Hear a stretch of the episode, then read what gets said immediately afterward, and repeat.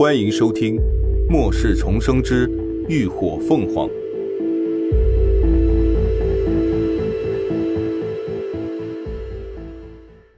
第二十集。送外卖。两辆车改造完成，都已是面目全非，外形看起来庞大又笨重，整一股狂猛的野兽风，简直是丑破天际。但林鸾却很满意，这样坚固的车体至少不会被三级丧尸一爪子给挠穿。最后还是秦志远让人将车身喷成了墨绿色的迷彩。才算给他们换回了一点颜面。不过到了末世，车辆到处随处可得，反倒是能源缺乏的很，所以汽油、柴油他们也陆陆续续采买了不少。半个月后，林鸾在三环南路附近的清新苑租下了一套双层别墅，六室两厅三卫，精装修，带花园和双车库，还送一个小阁楼。由于所处位置比较偏僻，所以租金相对便宜一些。租金为半年，押一付一，一共支付了十万。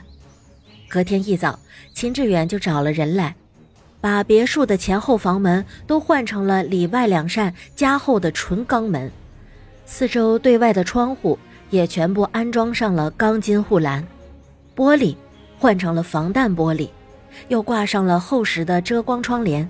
此外，他们还在楼顶天台安装了三个硕大的不锈钢水箱，以及太阳能发电设备。而他们之所以如此大费周章的改造，则是因为他们准备将这栋别墅当做末世后的第一个据点。届时，世界各地都将丧尸遍地，无论去哪，他们都逃不开。再加上末世初期人心惶惶，烧杀抢掠随处可见。虽然各地很快相继建立起了安全基地，但基地各项设施设备及管理却并不完善。所以，林鸾和秦志远商量过后，决定不像前世那般北上逃亡，而是在自己熟悉的记事先安定下来，一边撒上师磨练，一边收集物资。等到时机成熟后，再决定去向。时间一晃，转眼就到了二零一九年九月十二号，人类的劫难开始进入最后一周倒计时。这一天，林鸾起了个大早，背上自己的背包，乘上了开往 L 市的动车。L 市与 G 市同属 F 省，乘动车来往仅需一个半小时。等他再坐上的士，一路塞塞堵堵，绕了大半个城，来到西城郊时，已经接近正午十二点。林鸾在街上转了转，最后进了十字路口的一家面馆，要了份鸡丝凉面。这家凉面用的是口感爽滑的荞麦面，配上鸡肉丝、蛋皮丝、黄瓜丝，还有料过水的绿豆芽儿。再浇上一勺独门秘制的鲜香酱料，搅拌均匀后，便是一份色香味俱全的美味。在这烈日炎炎的中午，来上一份这样的凉面，清爽的气息扑面而来，光是看着就能让人食欲大开。林鸾一口接着一口吃得很是过瘾，那份清凉爽口的面下肚，一扫他赶路的劳累和暑气。再配上这家店赠送的冰镇酸梅汁，风味更是无与伦比。吃饱喝足，林鸾又让老板打包了一份大份凉面，特意嘱咐要多放香菜和红油辣子，还另外下单订下了三十份，并约好两个小时后来取。但凡是吃了觉得可口美味的食物，他都会打包，存放一些放入空间的密室里。等到末世后，这些美味食物可都是千金难求的。拎着打包好的凉面，林鸾来到了附近的老码头，凭着模糊的记忆寻到了一间仓库门前。这一座码头上大大小小建筑了不少对外出租的仓库，外观看起来都差不多，全部都是红砖白瓦卷帘门。但唯有这一间小仓库的大门用的是密码锁和防盗门，门前还安装了监控器，所以还是挺好认的。伸手按门铃的时候，大门上的扬声器很快传来了一个男人的声音：“谁？”声音清冷无波。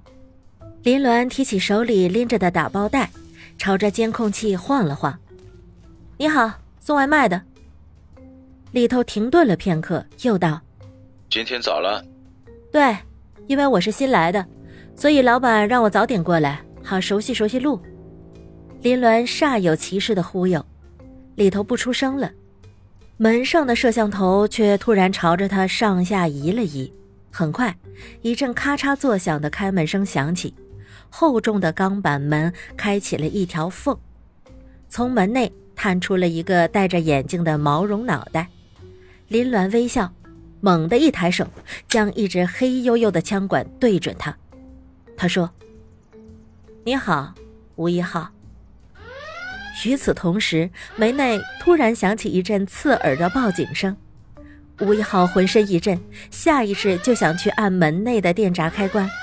林鸾却好像早有所觉一般，直接将枪管抵上他的眉心，语气森然。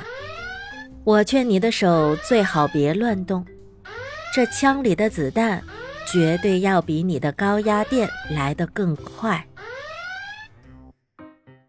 半个小时后，吴一号双手抱胸，满脸戒备警惕地坐在高脚凳上，面前放着一张简易餐桌，桌上一份打包盒，除此之外，整个仓库空空如也。你到底是谁？国安部网监还是境外间谍？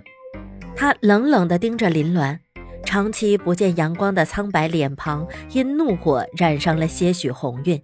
这不知打哪儿来的女强盗，不禁轻而易举就把她在屋内各处设下的电击机关破坏光了，还不知耍了什么把戏，将他仓库里的东西全都变没了。那些机械设备、零件、图纸，可都是他最宝贵的东西呀。还有他手里的枪，方才他在安装摄像头里明显检测没有什么异常的，他到底是从哪里变出来的？哼，不管你是谁，我最近没做什么犯法的事儿，我这也没有你们想要的资料。他眯着眼睛道。林鸾挑挑眉，心里暗叹：这家伙。仇家还真不少，连境外间谍都招来了。吴一浩也是他前世的伙伴之一，今年不过二十三岁，长得清清瘦瘦，顶着一头乱糟糟的卷毛，智商挺高，情商略低，擅长机械工程和电力工程。三年前，他父母意外去世后，他便从 M 国 J 州理工大学辍学回国。而后一直蜗居于此，搞他的发明创造。